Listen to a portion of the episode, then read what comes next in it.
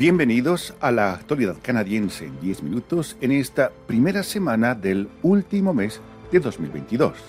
Este es un podcast de Radio Canadá Internacional. Desde Montreal les saluda Rufo Valencia. Estos son los titulares de la semana.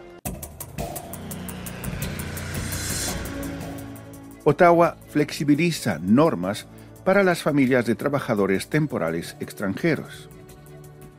En Canadá, más de 2.000 especies silvestres corren riesgo de desaparecer. Canadá tiene la mano de obra más educada de los países del G7. Ley de soberanía en Alberta le daría al gabinete de esa provincia poderes unilaterales. Canadá se despide del Mundial en Qatar con una derrota ante Marruecos. Canadá permitirá trabajar a todos los familiares de los trabajadores extranjeros temporales a partir del próximo mes de enero. El anuncio fue hecho este viernes en Edmonton por el ministro federal de Inmigración, Sean Fraser, y el ministro de Turismo, Randy Boissonneau.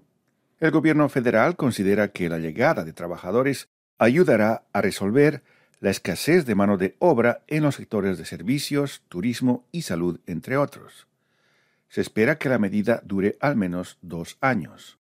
Según Ottawa, hay aproximadamente un millón de puestos de trabajo vacantes en todo el país.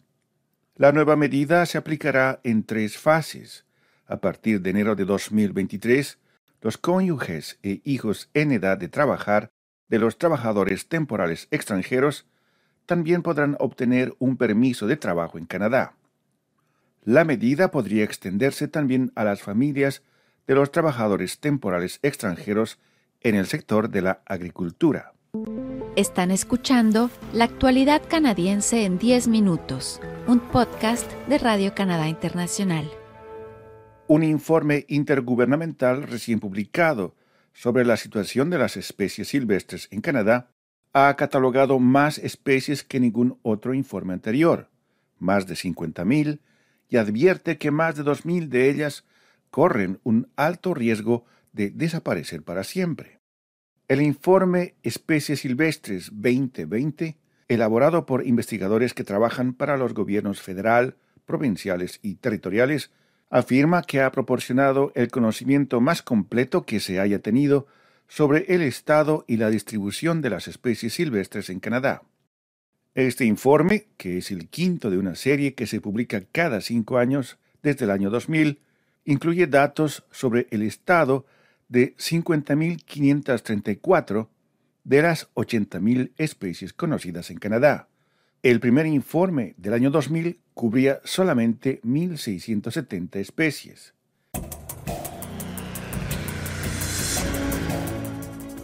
Gracias a los inmigrantes, los jóvenes adultos y un sólido sector universitario, Canadá lidera a los países más industrializados del mundo en cuanto a la escolarización de su población. Sin embargo, el país está experimentando pérdidas significativas de titulares de certificados de aprendizaje en oficios clave. La proporción de la población de 25 a 64 años con un título universitario es del 57,5% en Canadá, más elevada que en cualquier otro país del G7. La información dada a conocer el 30 de noviembre examina la evolución de la educación en Canadá y el papel que la educación y la formación han desempeñado en la evolución de la mano de obra canadiense.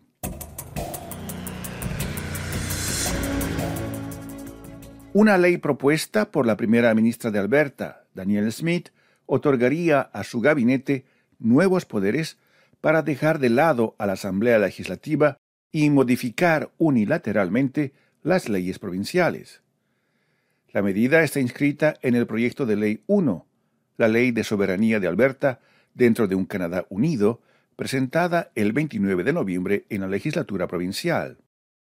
Ese proyecto de ley describe cómo el gobierno de Alberta planea no aplicar la legislación, las políticas o los programas federales que considere que son perjudiciales para los intereses de Alberta o que infrinjan la división de poderes establecida en la Constitución canadiense. Daniel Smith, quien encabeza un gobierno conservador, dijo que el proyecto de ley fue creado para llamar la atención de Ottawa después de que sus dos predecesores no lograron hacerlo. La líder adjunta del nuevo Partido Democrático, Sarah Hoffman, no reconoce ninguna credibilidad a los argumentos de los conservadores, señalando que con esa legislación propuesta, Smith se estaba otorgando poderes dictatoriales. Daniel Smith quiere darse el poder de reescribir las leyes a puertas cerradas. Eso no es democrático y no tiene cabida en una democracia, explicó Hoffman.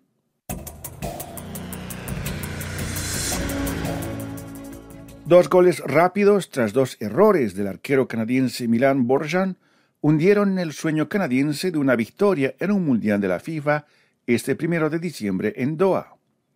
Canadá perdió por 2 a 1 ante la selección de Marruecos en su último partido en el Mundial de Qatar.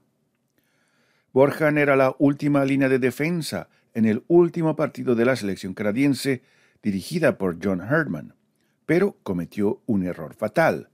Un despeje fallido le brindó a Hakim Ziyech un arco vacío al cuarto minuto del partido.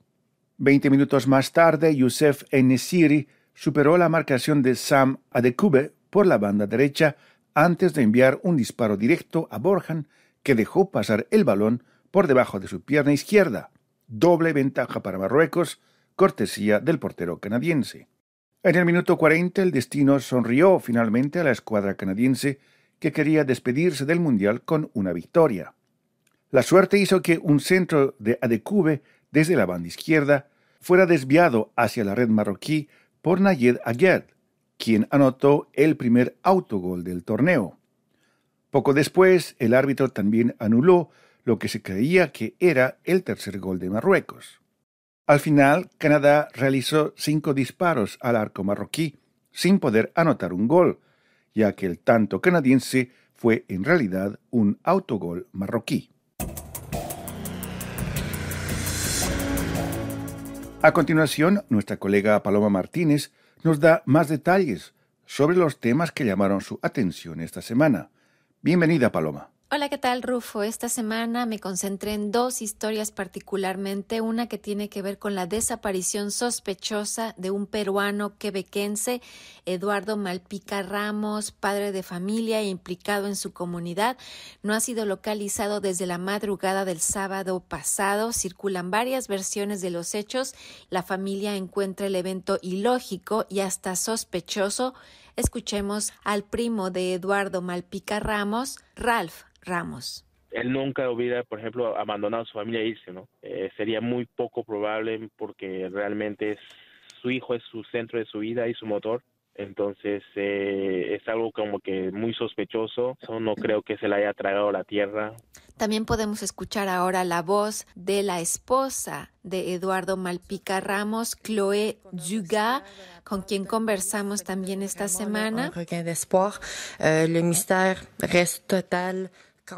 Ella fue informada este miércoles por la policía que su compañero de vida y padre de su hijo de cuatro años y medio fue visto horas más tarde del momento en que se creía que había desaparecido. Y en conversación con nosotros dijo sentir una esperanza renovada en medio de la incomprensión. Y finalmente, el otro tema que abordamos esta semana, por primera vez en la historia electoral del Ecuador, los ciudadanos de ese país que viven en el exterior podrán votar con sus teléfonos inteligentes, con computadores o con tabletas en la próxima elección que tendrá lugar al principio del año próximo, la Embajada ecuatoriana en Canadá está lanzando una invitación para que sus conciudadanos se registren en la modalidad telemática. Estas elecciones serán el 5 de febrero del 2023. Se están eligiendo los siete consejeros del Consejo de Participación Ciudadana y Control Social, que es el quinto poder del Estado, ¿no? En el exterior también hay representantes del Consejo de, Participación Ciudadana, candidatos, por eso es importante la elección. Entonces, por eso es que nosotros invitamos a que se inscriban a través de esta modalidad telemática y ejerzan su derecho al voto. Y esto fue todo por mi parte esta semana. Hasta la próxima, Rufo. Gracias. Muchas gracias, Paloma. Aquí llegamos al final de la actualidad canadiense en 10 minutos, un podcast semanal de Radio Canadá Internacional. Desde Montreal, Canadá, Rufo Valencia les agradece por su atención y será hasta la próxima semana.